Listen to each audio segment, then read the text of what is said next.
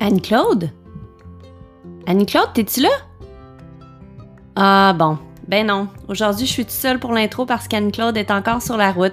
On a fait une grosse journée de voyagement aujourd'hui pour aller interviewer Dave et Marie-Hélène.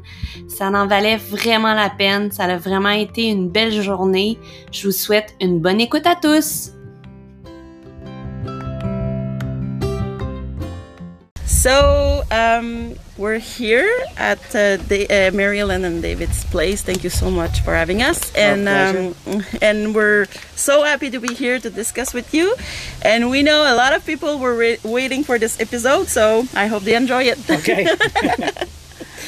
First, we're going to talk about your, your background a little bit. So, uh, tell us a little bit about you, your background, uh, what came first, dog or sheep? Okay. Well, uh, I was raised in Lennoxville, small town, on uh, in a small veterans corner of the town of the, of the village there, and uh, it was bas- basically like living in the country. You know, uh, so it was lots of woods and fishing and getting out. Where Mary Ellen grew up on a dairy farm on the next valley over here, and uh, so. Once uh, at one point there about over 30 years ago and after we were married uh, uh, I had lost uh, quite a good dog that I had. It was it was a mix. And uh, so uh, I said well we need another pup.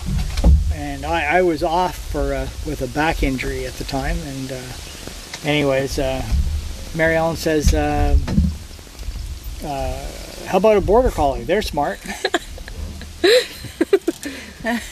She's too for saying that. So here we are, Yeah. You know, and uh, so yes, the dog came first, but uh, what it did, it got us back into agriculture. Her from a farm, me from town, but my schooling in Macdonald College was agriculture. I used to milk other people's cows for too long, and uh, anyways, it just it was it was just a wonderful way of getting back into something that we'd wanted and from for for years, you know. And uh, but, so here we are. so, wh- when you, you did have your first border collie, uh, tell us uh, you started how, how you started with your dog. Well, like I said, I was off for six months with a, with a back injury from two operations on my back, and uh, anyways, uh, I just thought this dog was the smartest thing in the world, and we were having a, a blast with him, and uh, uh, and I just kind of wanted to take him back. We got him from Alex McKinven in North Hatley. The probably the old, the only he was the only breeder of border collies in the province, and he just happened to have a litter, and uh, so we got Ben from there. And uh, one time in October, I believe, I believe, you know, so Ben was probably nine, ten months old.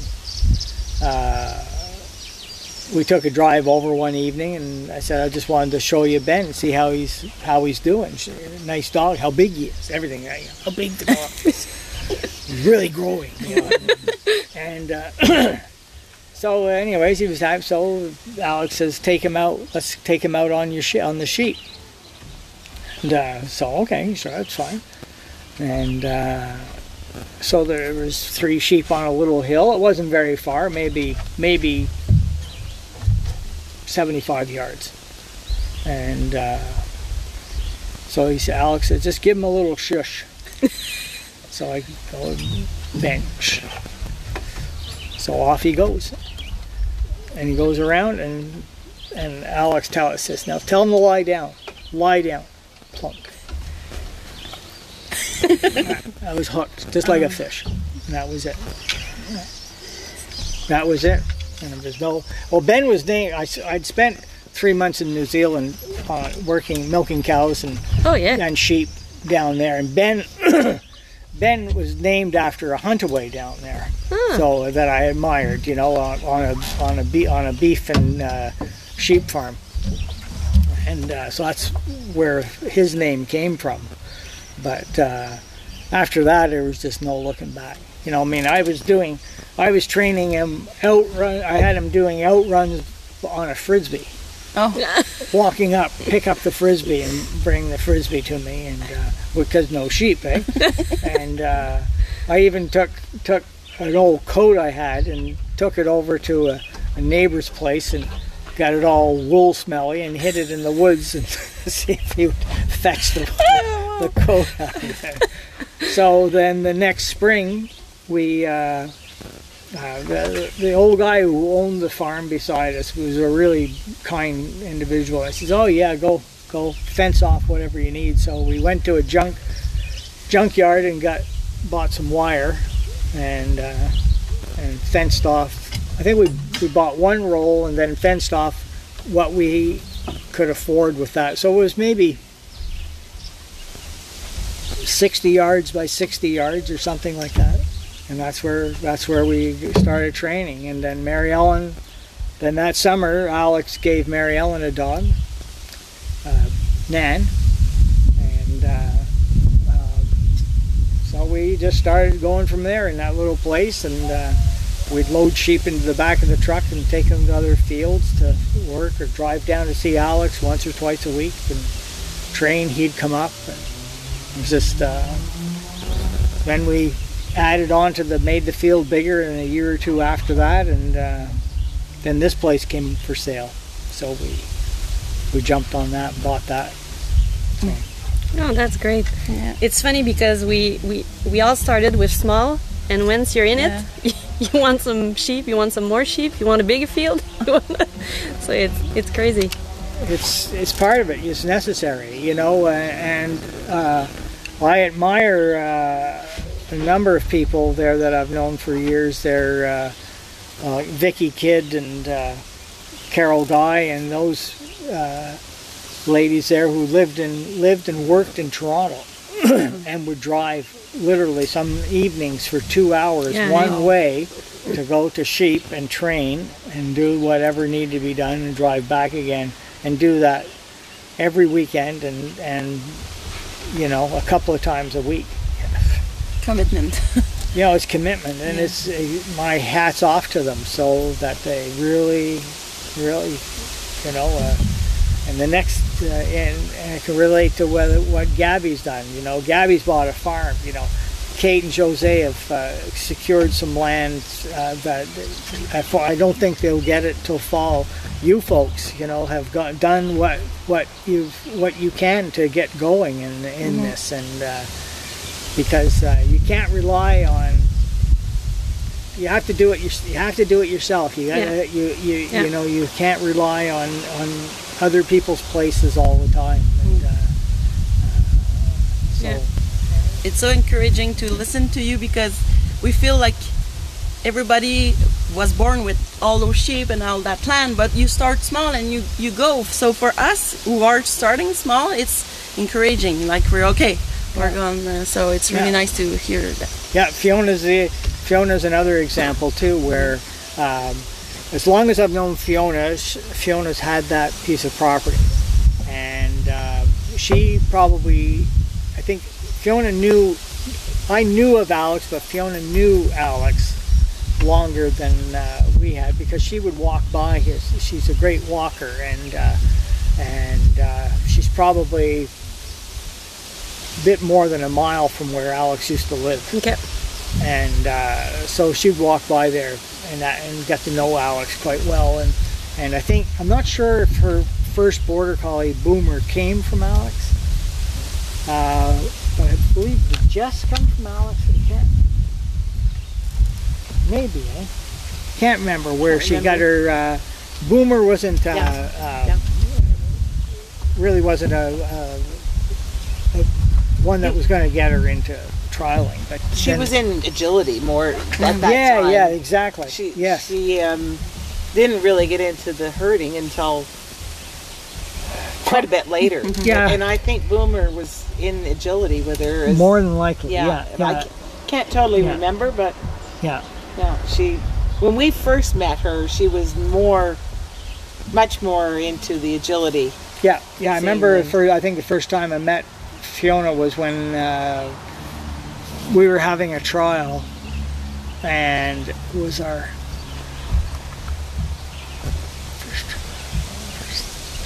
I think it was our second or third trial, second trial was, and Richard Fawcett judged it, and he was up for supper, and Fiona had supper with us uh, at the other place, and uh, um, this is what I liked about Richard so much uh, that, that he said he really found it odd that um, because he was a shepherd and he, uh, he found it odd that, that we would be trying to do this with as little th- that we had.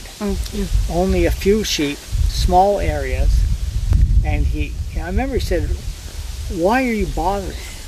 You know, doing this? You know." But and but so but then what he said is that you you have to create work because because you know these dogs will get sour of, of a certain level of stuff, eh? And I'll never forget that, like Richard, when he said that. So what we would do is we would we would we would shed the sheep and, and we'd drive them into a, each corner of the field. And we're, you know, this is that little feel. So then we'd move them from one corner to the other without them mixing up. And so the dog would have to look That's back nice. and stuff. And do these little quirky things that, that just, you know, and uh, just to do. And so, so that's it. I have to encourage you guys to, you know, you got to think out of the box sometimes and, uh, and like to, like with Anne to take, to use her, um, use her fast sheep take advantage of them to to add control to your dog. Mm-hmm. So that the once and, and you'll be surprised on how how the sheep will change once they see once they see you've got control they're gonna they're gonna change. They're gonna say okay that's that's cool Okay. you know? And and by driving by doing driving exercises with them like that what I was, what I was showing you and Simon about was is that uh, it keeps the sheep away from you they're not used to running to you all the time Yeah. it's not all about wearing it the the, the end result is an, is is trained for an open class so Okay. And you talk a little bit about trial. Can you tell us at what level are you now in trialing? You and Marilyn. um, I'm in open and uh, um, I, w- I did run open, but right now I don't have a dog. Oh. So, um, Now she was running Shim, and uh, she started out quite well with Shim, but then he started taking advantage of her. And so I took him back last fall, and uh, maybe you know we'll, we'll just see what what like. This is why I wish we were trialing, because is what I've done with him improved his his ability. Because here he's fine. He's had a trial where he got he gets stupid, and. Uh, so then then sure you know i mean because i think he could run open and uh, she could run him in open uh, but it's always this adjustment all the time and, uh, And I think you prefer using the, t- the term trialing instead of herding. Yeah. Why and because what i is think the herding difference? is i feel herding is a uh, of a is of a kennel club term Okay. Yeah. and and I, and the, this uh, trialing is just something just entirely different, th- a different level than, than just than herding. Okay. You know, herding is a they're herding dogs, yes, but that's about the, that's the limit that I'd like to use that term myself. So, yeah. Ah, I understand. And the other the other quirky little thing is to oh you run borders. Yeah. No, they're No. border collies. they're not borders. There's border whatever terriers or bor- whatever. They're border collies. They're not. They're not border. They're unique. Um, so we're gonna talk a little bit about trialing in Quebec. So was it difficult for you to evolve in Quebec um, since there was maybe not that many people doing it, or and did you go? Did you have to go somewhere else to practice? I mean, you talked a little bit about what you did at home, but did you seek help elsewhere too, or Um, we were never. We had our help from uh, from Alex. I Okay. think you know getting to go there, um, and uh, uh, it, we weren't doing this very long before we had our first trial. And I can't remember what year it was. I wish. I think it was it was ninety three or ninety four. it Was the first trial we had, and it was where and it was at Darcy Ryan's place, and. Um, uh, and he had a he had about 120 20 ewes. It was in a beautiful field, and so we're all ready to have this trial. We had got our entries. We probably at tho- in those times, you know, 25 open dogs was was a Was big? was a good, Okay. good show, you know, and uh, Kingston 35 or 40 at Okay. Kingston. So it was, and uh, um, I remember uh, Darcy calling me up and he says, uh, um, he said, well, I, I've just sold my sheep. Oh no. So how many we have? We had maybe 18 or 20, if 20 at the most. Oh god. So we hauled those sheep over and we used them. eh? It was okay trouble, but it was a disaster. Kind of, uh, you know, tired sheep and uh, oh, just anyways, we survived. then the next year at Bishop's, uh, no, yeah, uh, no, Gary, Caldwell's place. That was that was quite different, and uh, um, I used to do the. That was another great thing that came came about. Was Gary had had uh, 250 ewes, and uh, we used to do. We would do his dog work for him, moving them pasture. And the unique thing that came out of it was uh, I'd come back, Gary. I says, "You've got put uh, three of them in the barn. They're lame. I don't have. Why do I have so many lame sheep this year? I says, well, I think this goes back to an expression that Werner Reitbach says: a good dog makes healthy sheep. A dog will push.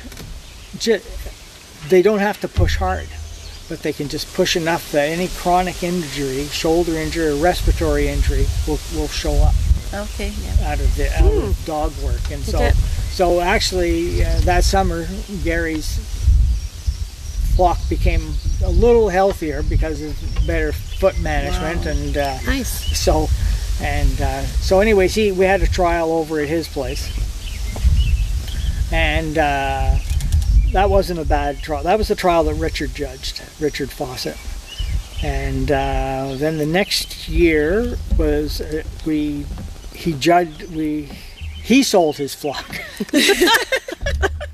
That's tough. and- but Gary, being Gary, negotiated the flock to the new owner that they have to be, they have to supply the sheep to the Eastern Township Sheepdog Yeah. Trial. So, so we had a flock, Oh yeah. but their health level deteriorated quite a lot. They were dropping. They were full of worm. Oh, It was just. Uh, But getting back to the question of where you went for help, there was no No. people except like when- when David and I started, there were very few people even in Ontario in the Northeast, Yeah. except for the Beverly Lamberts and Amanda Milliken, and Amanda hadn't been in it all that long before David. So it was basically Alex and teaching ourselves, watching videos. Yeah. You know, there was you know um, a lot of training videos. Alex would lend us videos yeah.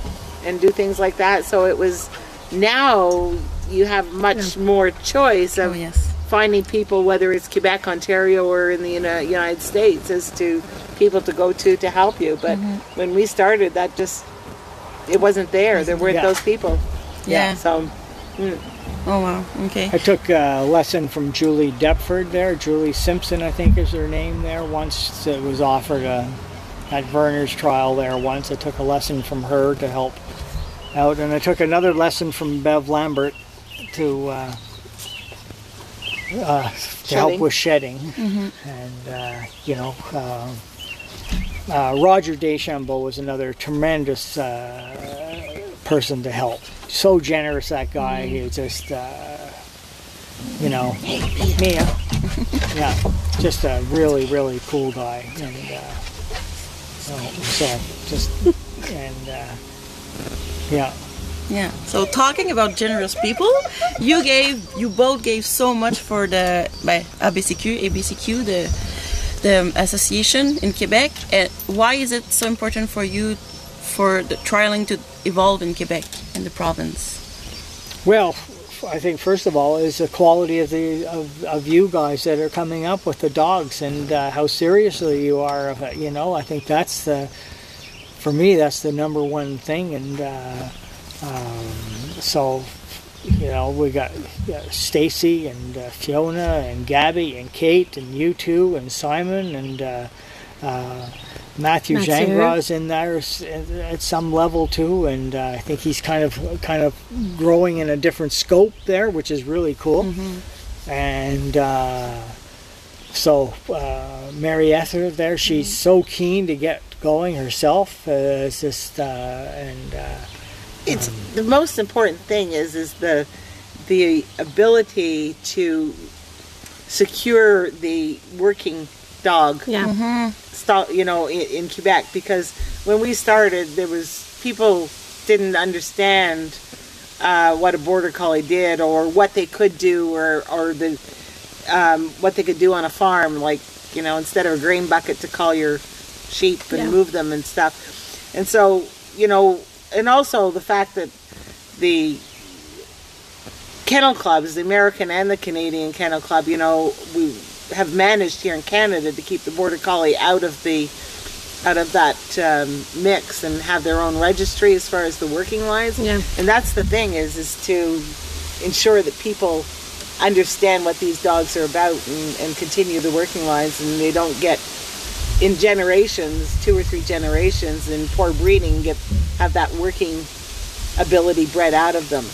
It's to preserve the lines. Yeah, so true. So that's what's really important to us is to to continue and have people understand the, the, the importance of that and really know what a, a, a working border collie is all about. Yeah. Oh, wow. So true. And what do you think is the difference between trialing 20 years ago and trialing now? quality of the dogs Okay. and the quality of the handlers. Oh, okay. The level. yeah. the level of the handlers. Yeah, uh, you would uh, again back you know 30 years ago where um, the you may have uh, you may have somebody there you know I mean where the scores were like just cleanup scores. You know, I mean, oh, just, he just slaughtered everybody else. He just and, and where now. Uh, you're, you're seeing you look at the scores you know 10, 10 places are more than likely there's seven to eight dogs that there that have got that are in that score within a couple of within points of each other or tied and and and we're and being broken down good judging you know there's uh,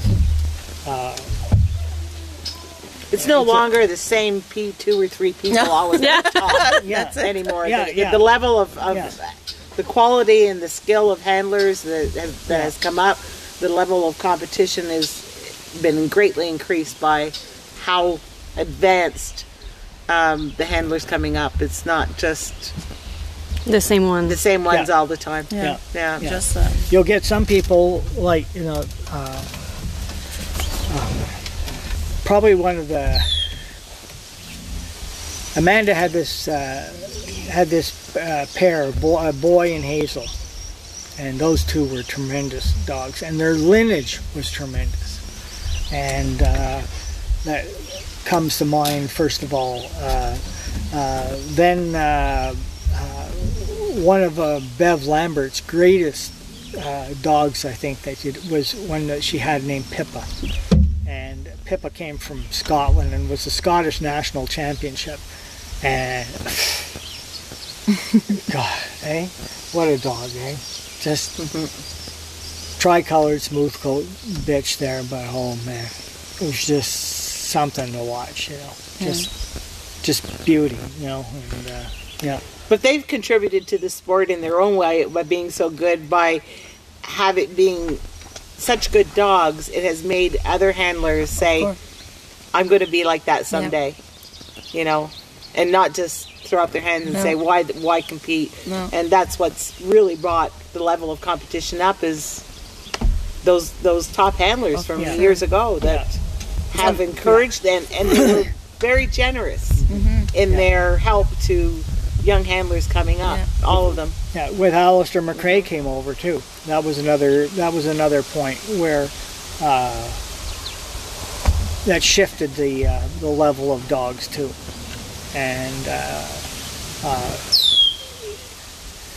then again another step that came back too, where, which really helped, where Amanda brought in these two. Uh, former national champion, uh, international championships from uh, Stuart Davidson. Uh, the first one was Craig, and then Star, and uh, that just helped helped the lineage Yeah. i- in here even more so, you know. And uh, we had a granddaughter of our old Bess was a granddaughter of uh, Craig Star. Uh, anyways, and uh, uh, you know, outrun sensibility and all that kind of stuff comes. You know. We're, we're talking about dogs now. Uh, what are, what are you looking for in a dog?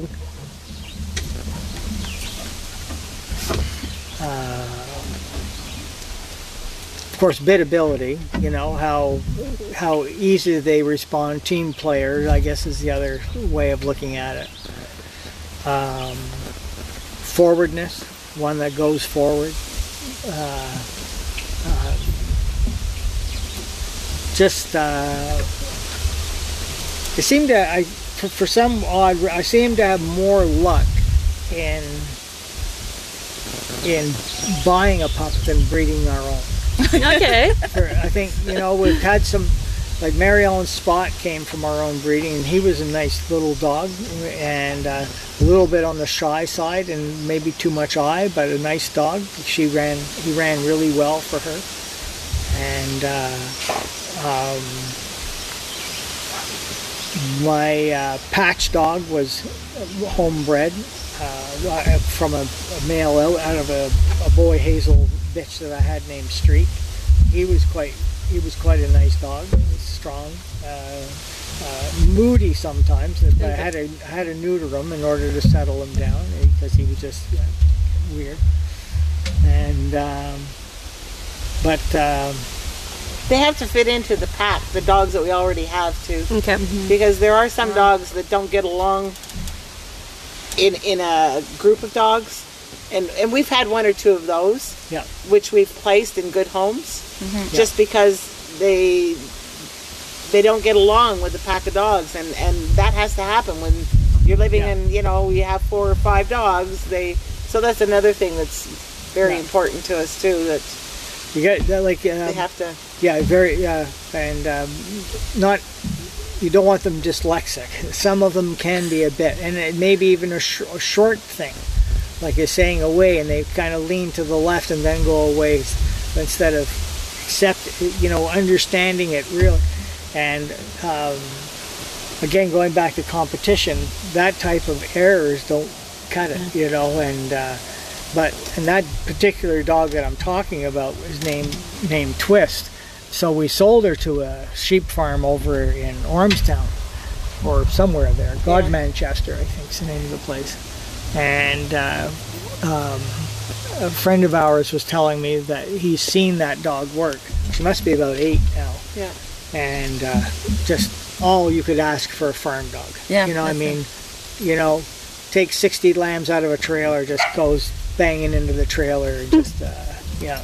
but you, we we have to like the parents too yeah. It's you know that's probably one maybe one of the most important things is we like we have to like the qualities of both mother and the father. like this one here, you know, Yeah. the hawk, uh, the hawk. Hawkeye vest. and Bess. Yeah. Yeah. Yeah, so, It's uh, it, it's there's not it's no given, you know. And I mean, we didn't. Uh, I think the last two dogs we've bought, um, or three dogs or whatever, that we really haven't picked them. They've been picked for us, and Yeah, because you don't know what you have no puppy. idea. You don't No. know uh, Nope. how it's gonna turn.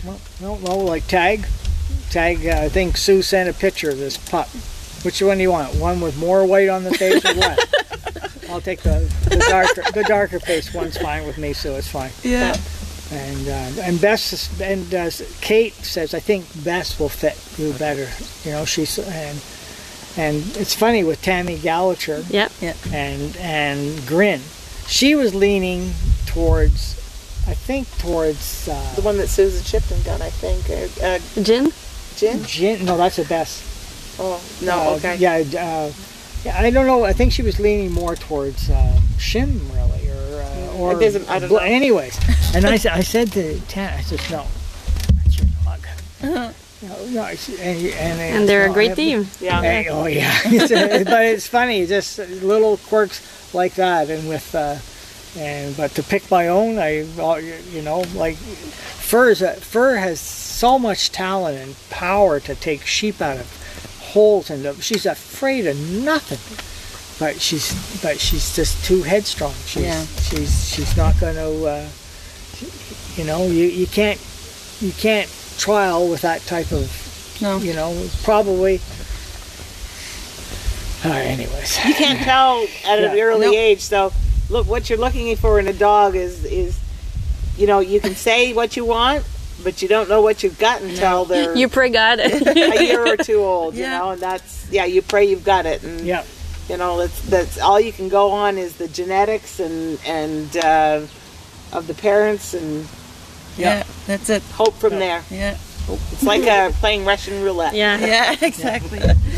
And uh, n- now, can you tell us about a dog that has a special place in your heart and why? one of my dogs. Yeah, Yeah. That's a good one, eh? yeah.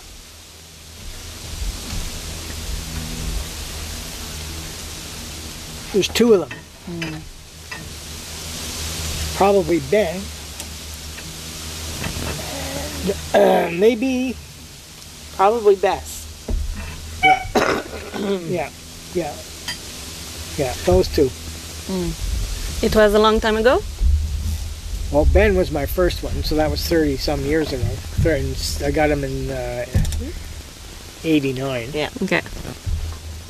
Got Bess in 2007. Seven. We were on strike at the university, and uh, and I had arranged to get this bitch from uh, from Hillary Flower for uh, for Mary Ellen, and uh, anyways, and uh, Kate ended up Hall Kate Broadbent ended up. You know, we were supposed to be at trials, and you know, we'd enter trials, and then I'd be negotiating, and uh, the trial be canceled, and uh, so finally uh, got Bess at uh, tracked Kate down at at Kingston, and uh, and uh, so uh, so I said to Mary Ellen, I says that one I'm going to uh, that's your dog. I'll train her for you, and uh, so uh, Mary Ellen I s- started her. She was probably just going to be uh, coming on and coming on to two both the time. Then her brother died, and suddenly, and uh, and uh, she says that you got to take Bess back, and uh, so anyways, and she was uh, she was just a really nice little easy dog, and uh, remember Sue showing says, God, I love watching you run that bitch. You know, what I mean, she just yeah. She was she was definitely a, a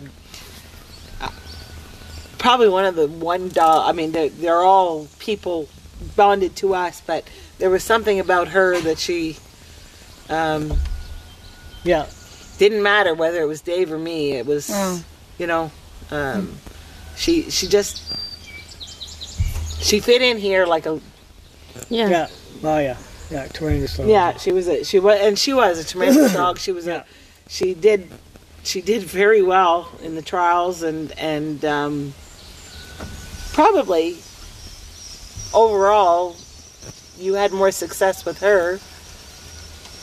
Or Uh, well, pick. I mean, Pick. with pick, pick. Yeah. But but but up up to that point, she was probably yeah, your yeah, best, yeah, yeah, the best yeah. dog you ran until Yeah, Pick yeah. came along. Yeah, Yeah. Yeah. And did you have dogs from her? from Bess. Yeah. Uh, no, um, as it turns out, uh, I would have had, and I and there, there's I, w- I wanted looking looking back, 2020 hindsight. um, it's funny how uh, things go, but uh, you, predicting when a bitch is going to come in heat can be Yeah, problematic yeah, at times. it's crazy. I know.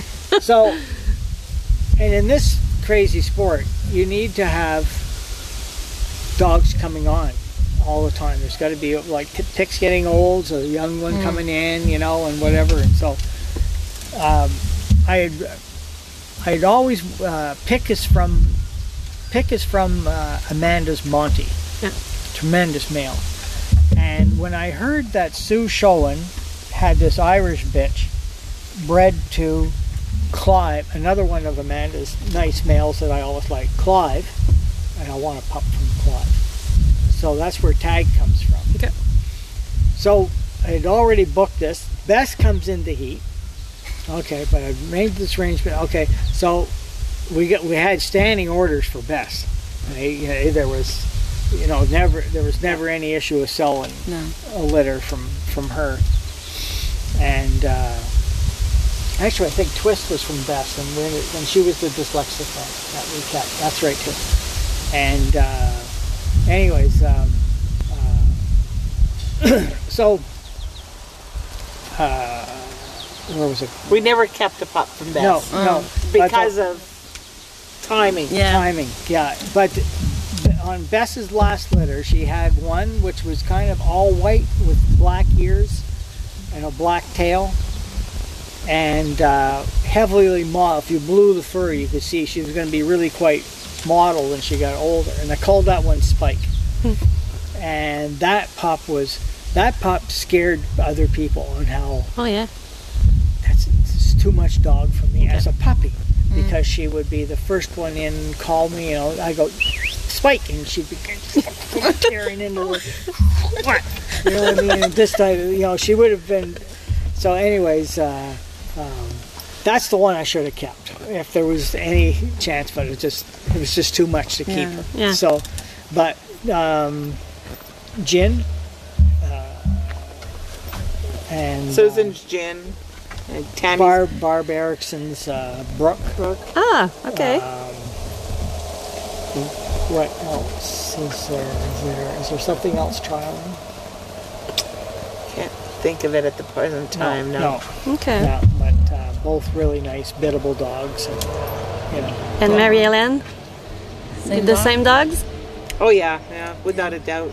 Yeah. Yeah. Um, I mean, they're all great dogs. Yeah. Yeah. and you have there's special memories of all of them, you know. But um, uh, my my one recollection, not my recollection, my the thing with Ben, and it kind of goes back to what we were talking about having you know border collies and what you want to see in a dog. Ben being our first dog, he was the biggest frustration with him and us being first time border collie owners was we never had a dog that we would kennel all any dogs that we had had before that they were free in the house and we go to work and Like come leave them home and, outside, we you go know, work. and um, anyway what we didn't realize was the energy that ben had and we started coming home to a wrecked house Oh yeah. pillows torn up and um, Balustrades but chewed. the stairway all chewed up and, and, you know so the table tipped over um, but uh, Guess what we're buying? bought a kennel and you know it was oh. after that but it was you know at the beginning i thought boy we've made a big mistake here Yeah. but we learned that Yeah. border collies Yeah. and we had nothing for him to do No, no, that's it. This was and so that was started? before we even thought even went down Yeah. to alex's and Yeah. and Dave put Ben on sheep. It's like it's a perfect example of why you don't buy a border collie unless you're going to give them something to No, do. exactly. That's right. You because know, they and, will find something to do. and, and we were of that group that bought a border collie because I knew they were smart dogs and Yeah. thought it'd be a dog that would fit into our lifestyle. I mean, we were fairly active, but um, you know, we only owned uh, three quarters of an acre of Uh. property, and a you know, and it certainly wasn't enough for that dog. no. And it was a working line. It was a working line. Oh yeah. yeah. and I mean, and I think he retaliated because Dave had been home with him for six months, and then he went back to work and he was Oh. left alone in the house and had nobody around. But so there, there's different memories of every dog. um, but uh, no, it's Yeah. Yeah. Oh, wow. So um, I think. Wait, that's the question. In your opinion, is trialing a lifestyle? Yes. So yeah, without a doubt. yeah, if you're going to do it, if you're going to do it to to the to the open level, um, it is a lifestyle. You have to you have to think, what am I going to give up to do this? You know, and uh, I think what happened with me was it was it uh, because of my back injury, I had to two operations from a herniated disc. So um, before that, uh, we had a woodworking shop at home, and I was a cabinet maker for the university. And I, we were working. We had a s- we were had so much work. We had a schedule where on what what days what we where would how often what hours we would be in the shop and what days we would take off in Yeah. order to give ourselves or else we would just be building things you know all the time. all the time and uh, so um, with this back injury then uh, in time I, I really didn't want to go back into the shop because I had the second injury the second uh, operation was a result of working in the shop. Yeah. so the shop kind of came, became uh, it's a taboo in there. I don't want to go in there. So and uh, so we mothballed the shop. And and uh, it became kind of uh, it wasn't a dog kennel but it, it it didn't become anything other than just a building there for a while and and so if it wasn't for that injury and if it if the border collie had come without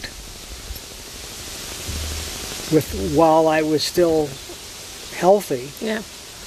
who knows whether Yeah. we would have gone that route too. You know, we may have, we may have. I think, I, because I, I, I think after being New Zealand, then seeing Alex, and then this dog, this ability that this dog had, because, and and then that's the other fortunate thing is, is that um, you guys and, and like and Kate and Gabby is, uh, and they all have. You've all started out with good dogs Yeah. and and that you know that's so much of it. Uh, I, I think going back to the lifestyle question though is when we first got into it, you know, we were we were limited to the trials that we went to because one we didn't have well we had this really small trailer, and you know we really didn't have the vehicle or the the means of traveling too far. finances. But we finance even yeah money wise Yeah. because we were still young and paying off a mortgage and but we soon realized after several years that you if you're going to do this you have to commit to doing it because you don't get anywhere by going to one or two trials a year. No, and you know that's the nice thing about here in Quebec now with uh, with you guys getting into it and other people is maybe you will have the opportunity to have more trials locally than Yeah. like because we had to travel to the states and Ontario all the time. Yeah. And um, so that does that takes money.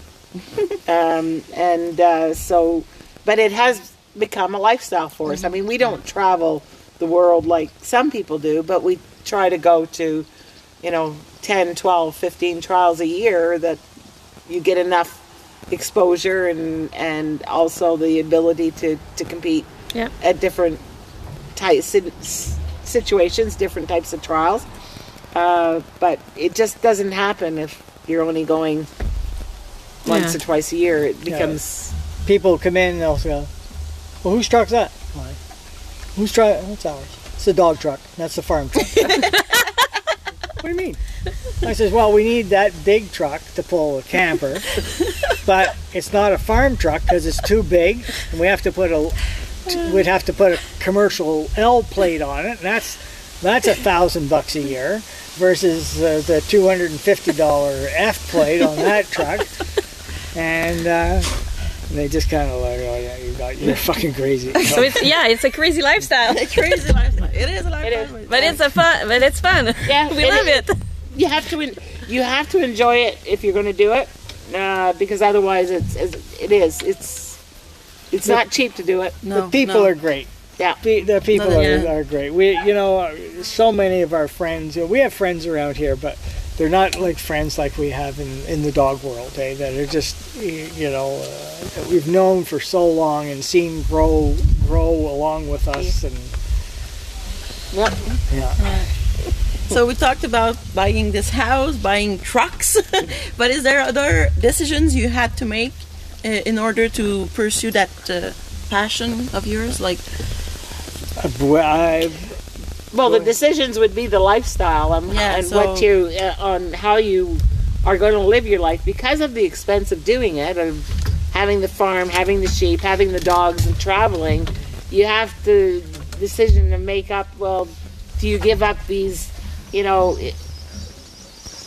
uh, holidays of like we were never ones to travel as far as going to Florida in the wintertime or anything like that. But those are decisions that you have to make is where am I going to spend how am I going to finance this? Yeah. And what am I going to give up to do it? yeah, Yeah, like a, a perfect example. Of, it, like I, in 2013, I, I, I had a great year, and uh, and Pick and Bess were both qualified for the national finals, well into the numbers. And so, I, so she knew there was no holding back. We're going into Virginia. So she says, "We're going to Virginia. We're going to have a bigger camper with a slide." so, so uh, we had a fifth wheel, which was quite a nice. It suited us well, but to go for that length of time down into the uh, into the heat in Virginia or whatever, and uh, she just wanted more room, and so we, we got, ended up getting a camper with a slide. And uh, then this one came along uh, two, two, two years ago with three slides, so just more room because you just you get into if if it's raining or the cold and Yeah. stuff like that, you just you just need room, eh? After and uh, so- Yeah, it's long day, so you need to be comfortable Yeah. at the end Yeah, of the day yeah. to, to recuperate. and you yeah, and you become and really, you know, like uh, I remember Sally Lacey said when we got our bigger first fifth wheel, she says you can have a shower. You're going to place now because you're you. This this is you know it's a head game. This you, you know when you when you when you do this when you compete, you have to prepare. yeah. yeah, you know and and some people have i have quirky things that i do and and one years ago i was i was kneeling behind amanda's camper and i was what i was doing i was looking at her tires the load range i'm up in like one or two dogs eh? I'm checking these tires out. And miss ferraros walks on. She says she looks at me she goes are you praying? I says, no, I'm checking these tires out. You see the load range on that, and and and, uh, and, and uh, what it is, what it is, it's it's the you can't you can outsmart yourself real quick out there. So the thing is, is don't outsmart yourself. Get your mind, look at something else for a change. Yeah, okay. you know, or yeah. or talk to a stranger, you know, and and have a visit with them in a place maybe where your dog can't see, but have a visit, but you but be conscious of who's up, whether it's being Yeah. exo- you know, and then oh, I'm sorry, I talked about it. you didn't you helped me. Trust Yeah. me, you helped me. Yeah. You Yeah. didn't. So and. Uh, uh, it's Okay, uh, that's funny. So the tires were really interesting. so Mary Miner, Mary Miner from Nevada, she has this quirky things that she does too, and I said, I, I read tires. And so, we, so, so we have this, we have this little ongoing, ongoing game with each other about, about. Uh, Ooh, I got some good years here that you want to see, Mary. That's so funny. so, Um, beside reading tires, what do you think are the attitudes and aptitudes to have s- a successful in, in trialing on the field? And I, I mean, not only on the on the Accept defeat. Oh. Yeah. And good sportsmanship. Accept Oh, it wow. because if you think you're having a bad day, you know, trust me, everyone has had a bad day. Yeah, it's so nice You to know, hear I that. mean, just forget about it. You know, and I'll hear somebody come and they'll complain. I go, oh yeah, that's that's excuse sixty-seven. Go tell me another one. You know, tell me something that ain't in this book. You know, and so and that type of thing. You know, Yeah. just figure it's. And Sue Showens says it's a dog trial. yeah, You know, it's not. It's not. This is rocket not, science it's or a- what's that? Well, it almost is. In, Yeah, no, in a way. That's a cra- That's the the, the the crazy thing about it. It's it's it's complicated, and yet so simplistic. Mm-hmm. There's three gates in the field and a pen. Yeah. that's it. That's it. That's it. You know, and just get the sheep down the field, take them over there, take them over there, and there. You know, and if it doesn't happen, there's always tomorrow. You know, go home, figure it out, and uh, you know. But uh, it's it's it's easy to get. Uh, to get frustrated and uh, I get it, sure, and I and I, and I kick myself for being it because it's not, it's not, you know, But you have to have the attitude on the field and off the the field of good sport, sportsmanship, and also you you have to keep your cool with your dog. Mm-hmm. If your Yeah. dog doesn't do something that you don't like, you do not publicly display that because No. I, there's nothing that irks me more is to see somebody bad mouthing or ill treating their dog on the trial field because they're not doing it. You go home and you fix it, Yeah. but you don't try to fix it on the trial field. No, so okay. it's that Yeah. good sportsmanship. You go there, as Dave say, accept defeat, and if things are not going well, you just walk off the field, take your dog with you, and you go home and you fix it because it, it's a very public event. Yeah. I mean, uh, there's and and you just don't want that display in public. You know, one of the, uh, and it happens too. You'll get judging that is bad. That you know, what the hell are they talking? Where are they coming from? You know, and the thing is, is that, and Bev Lambert said it beautifully. Just don't give them any opportunity To take points. to take points. Look at it that way. If the, you know, if the judging is that bad, then don't worry about it. Just, just Yeah. don't give them any offer. Go and uh, the other thing um, that uh, is you'll you'll hear, oh, the judge he's taking points for the top. If you talk to your dog at the top, don't worry about it. Don't run your dog the way you run your dog. Don't run your dog to try and make whoever's Yep. behind you happy. Mm-hmm. Run your because that you you won't be successful with it. You got to just if it's that bad. If I'm doing if if I'm having a good go, but he thinks it's that bad, then somebody else is do, having a, who's having a, a a good go, and it's as, and he thinks it's as bad too. Then we're both It's equal. Yeah, It's then equal. we're equal. Exactly. Yeah, you see, so so just run your dog the way you run it, and Yeah. just be and don't Fair to and and remember them. one thing: you're out there with your best friend. Yeah. That's a good one. Yeah. So it's almost the end. We have uh, we have two more questions to go. Um, because of COVID, what misses you the most? What you miss the most about trialing? The handler's tent. Yeah. eh? the friendship and uh, mm. yeah we understand that too Yeah. because that's why uh, we started that friendship in that sport it's uh, pretty impressive Mhm, It is. Yeah. because there were so we have so much emotion sometimes about Yeah. that uh, because we have to you know it's not easy and Yeah. the only person who knows who Who understands understand?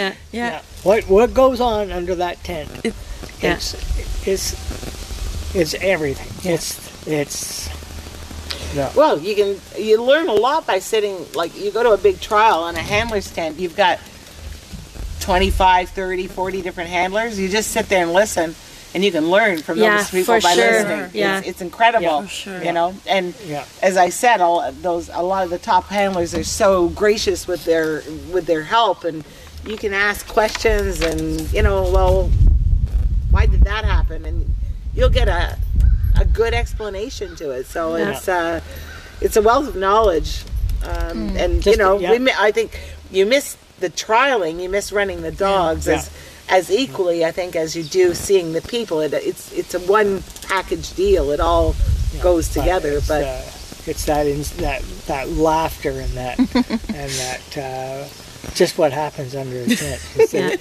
it's just I, I just it's just such a scream, you know. and, uh, Fingers crossed it Yeah. will come back. Yeah. watch it. It yeah, will yeah, come it'll back happen. soon. It'll Yeah. happen. Yeah. Yeah, Yeah. yeah. Well, but uh, it's, yeah. And what what advice? But we ask that question to everybody, and I think it's for us it's important. What advice would you give to yourself 10, 15, 20 years ago, or somebody that just starting? What advice would you give?